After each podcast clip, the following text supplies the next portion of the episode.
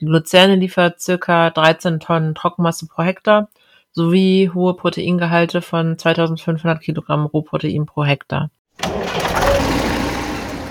Willkommen bei Stoppel und Halm, dem Podcast für alle, die wie wir das Leben auf dem Land und als Landwirt lieben. Hier treffen wir uns regelmäßig, um über alles zu sprechen, was in der Landwirtschaft wichtig ist. Ob neue Trends, Herausforderungen auf dem Hof oder einfach nur spannende Geschichten aus dem Leben als Landwirt. Dies ist der perfekte Ort für dich, um neue Inspirationen zu sammeln. Aber bevor wir starten, vergiss nicht, dir den Podcast zu merken bzw. zu abonnieren, damit du keine Sendung verpasst. Hallo und herzlich willkommen zu unserer dritten Folge von Stoppel und Halm. Hier sind Juli und mein Name ist Ansgar. Wie ihr im Einspieler heute schon gehört habt, geht es um die Luzerne, Königin der Futterpflanzen. Und ihr bekommt die aktuellen News wieder auf die Ohren. Wir wünschen euch viel Freude. Viel Spaß beim Reinhören. So, und äh, jetzt kommen die wichtigsten Nachrichten aus der Landwirtschaft für Landwirte. Düngung mit Schwefel bei Raps, Getreide und Leguminosen häufig sinnvoll. Über Luft und Regen wird mittlerweile zu wenig Schwefel auf die Flächen aufgetragen, sodass eine aktive Schwefeldüngung für viele Kulturen notwendig ist. Der im Boden befindliche Schwefel wird eigentlich erst bei erhöhten Bodentemperaturen freigesetzt, allerdings brauchen viele Pflanzen den Schwefel schon vorher. Schwefel ist Baustein vieler Proteine und damit mit Ertrags- und qualitätsbestimmend. Die Aufnahme folgt zeitlich der N-Aufnahme, sodass eine frühe Gabe sinnvoll ist. Insbesondere bei Winterraps mit 30 bis 40 Kilo S pro Hektar, Wintergerste, aber auch Winterweizen mit 15 bis 20 Kilogramm Schwefel pro Hektar sowie Leguminosen mit ungefähr 20 Kilogramm pro Hektar hat die Schwefeldüngung in vielen Jahren einen positiven Effekt. Ausführliche Infos finden Sie auch unter holtmannsaaten.de-aktuelles, wo wir einen ausführlichen Bericht zur Schwefeldüngung haben. Aldi Nord und Süd möchten bis 2030 sowohl Frischfleisch als auch Wurst und Verarbeitungsware nur noch aus Haltungsform 3 und 4 beziehen. Schon jetzt stammt bei Aldi Nord nur ein Viertel des Bio-Hackfleisches aus Deutschland, 75 Prozent aus Tschechien. Da Aldi dort einkauft, wo die Ware am günstigsten ist, bleibt abzuwarten, ob die Tierwohlware bis 2030 ausschließlich aus Deutschland stammen wird. EU beschließt aus für Verbrennungsmotor. Was gilt für Landmaschinen? Die EU hat in dieser Woche das Aus für Verbrennungsmotoren ab 2035 beschlossen. Gilt das auch für Landmaschinen? Experten gehen davon aus, dass Landmaschinen ausgenommen sind. Aber ganz klar scheint das nicht zu sein.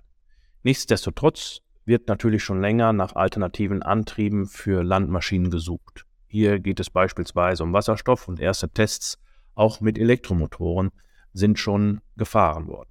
Es bleibt ein spannendes Thema. Die Europäische Kommission hat letztes Jahr bereits einen Entwurf zur nachhaltigen Anwendung von Pflanzenschutzmitteln vorgelegt. Der Vorschlag soll dazu beitragen, den Einsatz von Pestiziden bis 2030 zu halbieren. In sensiblen Gebieten sollen Pflanzenschutzmittel verboten werden. Dazu zählen Wasserschutzgebiete, Natur-, Vogel-, FFH- und Landschaftsschutzgebiete, die auch einige Nationalparks beinhalten. Bei voller Umsetzung würde das Pflanzenschutzverbot über 38.000 Quadratkilometer Ackerfläche nur in Deutschland betreffen, sowie ca. 700 Quadratkilometer Anbaufläche von Obst und Wein. Die veröffentlichten Zahlen sollen zur konstruktiven Debatte anregen. Überraschung beim meistverkauften Traktor in Deutschland. Der meistverkaufte Traktor in Deutschland kommt nicht etwa von Klaas oder Fendt oder John Deere. Liebling der Nation ist ein kleiner 26 PS starker Traktor aus Indien, der Solis 26. Er ist insgesamt in Deutschland fast tausendmal verkauft worden. Genau 966 Stück fanden ihren Abnehmer in Deutschland. Der 26 PS Traktor ist auf Wunsch auch mit Kabine und Frontlader verfügbar und bereits ab 9000 Euro erhältlich. Die Polizei stoppte letzte Woche Freitag einen Traktor in Niedersachsen auf der Autobahn. Der Fahrer gab an, nach einem Anhängertransport in Bremen nun auf dem Rückweg nach Salzwedel zu sein, und die Autobahn wäre der kürzeste Weg. Die Beamten leiteten ein Verfahren zur Ordnungswidrigkeit ein. Eintrag ins Guinness-Buch der Rekorde für Weizenernte. Der Landwirt aus England Tim Lemmyman hat einen Eintrag ins Guinness-Buch der Rekorde geschafft. Er hat von seiner 8,3 Hektar großen Fläche 149 Tonnen Weizen geerntet. Das sind im Schnitt 17,95 Tonnen pro Hektar. Das brachte Tim den Eintrag ins Guinness-Buch. Dieser Rekord zeigt, welche Möglichkeiten Sorten bei optimalen Bedingungen haben. Welches sind die acht wichtigsten Vorteile von Luzerne? Heute sprechen wir über die Luzerne als Alleskönner oder warum Sie diesen heimischen Kraftfutterlieferanten anbauen sollten. Die Luzerne wird oft als Königin unter den Futterpflanzen bezeichnet. Deshalb besprechen wir hier acht Vorteile dieser besonderen Leguminose. Egal ob als Silage oder Heu, die Vorteile liegen auf der Hand. Die Luzerne gedeiht auch gut auf kargen Böden. Sie gehört zu den Leguminosen. Diese Hülsenfrüchte können anhand ihrer Knöllchenbakterien, auch Rhizome genannt, Stickstoff aus Boden und Luft aufnehmen. In Reinkultur sind bis zu 250 Kilogramm Stickstoff pro Hektar möglich. Verwendet man sie also als Gründünger, so wird der Stickstoff aus der Pflanze an den Boden zurückgegeben. Folgekulturen müssen also weniger gedüngt werden, bei mehr Ertrag. Sie vermehrt den Humus und bessert die Bodenstruktur. Die Pflanze ist aufgrund ihrer Blüte sehr attraktiv für Insekten. Ihr Wurzelsystem reicht tief und verläuft breit, also bis zu viereinhalb Metern Ausdehnung. Dadurch ist sie weitestgehend trockenheitstolerant. Dank ihrer hohen Trockenmassenerträge und des hohen Eiweißgehaltes wird sie erfolgreich und ausschließlich im Feldfutterbau verwendet. Die Luzerne liefert circa 13 Tonnen Trockenmasse pro Hektar sowie hohe Proteingehalte von 2500 Kilogramm Rohprotein pro Hektar. So kann man importiertes Soja durch proteinreiche heimische Luzerne als Kraftfutter ersetzen. Unter guten Anbau- und Entwicklungsbedingungen liefert die Luzerne ein protein-, lysin- und vitaminreiches Futter. Es ist aufgrund seiner Faserstruktur sehr gut verdaulich. Wer jetzt plant, Heu aus der Luzerne herzustellen, ein schonendes Verfahren ist wichtig. Am besten wendet man das Heu nur einmal, anschließend schwaden und die Luzerne vorsichtig mit der Ballenpresse pressen. Wenn ihr mehr über die Luzerne wissen wollt, dann schaut auf unserem Blog nach www.holtmann-saaten.de. Ein Blick auf die Marktpreise. Ein Vergleich der Milchpreise im Januar zeigt folgendes Bild. Das deutsche Milchkontor zahlte im Schnitt bei 4,2% Fett und 3,4% Eiweiß 60 Cent 20, Friesland Campina 57,59, Hochwaldmilch 60,27, Arla 57,75 und die Molkerei Mörs 58,43. Insgesamt sind damit die Milchpreise unter Druck. Was positiv stimmt, sind die festen Preise bei der Butter.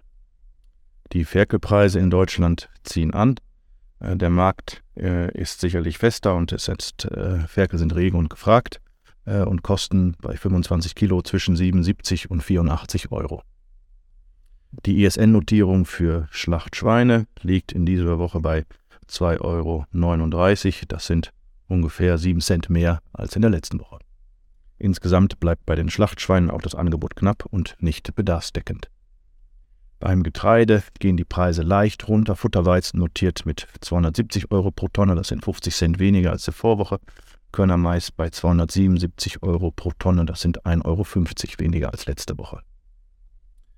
Die Großviehpreise der VEZG für Jungbullen O3 liegen bei 4,90 Euro in dieser Woche und für R3 Fleckvieh bei 5,08 Euro. Schlachtkühe notieren bei 4,22 Euro O3 und 4,27 Euro für R3, 4,27 Euro pro Kilo. Und zum Schluss die Düngepreise, Stickstoffpreise fallen weiter. Ähm, niedrige Erdgaspreise und die verhaltene Nachfrage wirken entsprechend preisdämpfend. So notiert Kalkamonsalpeter in dieser Woche im Schnitt in Westfalen-Lippe zumindest bei 624 Euro die Tonne. Das sind 6 Euro weniger als zum 6.2. Und damit verabschieden wir uns für heute von Stoppel und Halm, dem Podcast von Holtmann Saaten. Wir hoffen, ihr hattet genauso viel Spaß beim Zuhören wie wir beim Aufnehmen. Mehr Infos zum Saatgut von Holtmann Saaten findet ihr auf www.holtmann-saaten.de. Und falls ihr Fragen oder Anregungen zum Podcast habt, zögert nicht und schreibt uns eine Nachricht an. podcast.holtmann-saaten.de. Bis zum nächsten Mal und macht euch ja nicht vom Acker. Wir Landwirte werden gebraucht.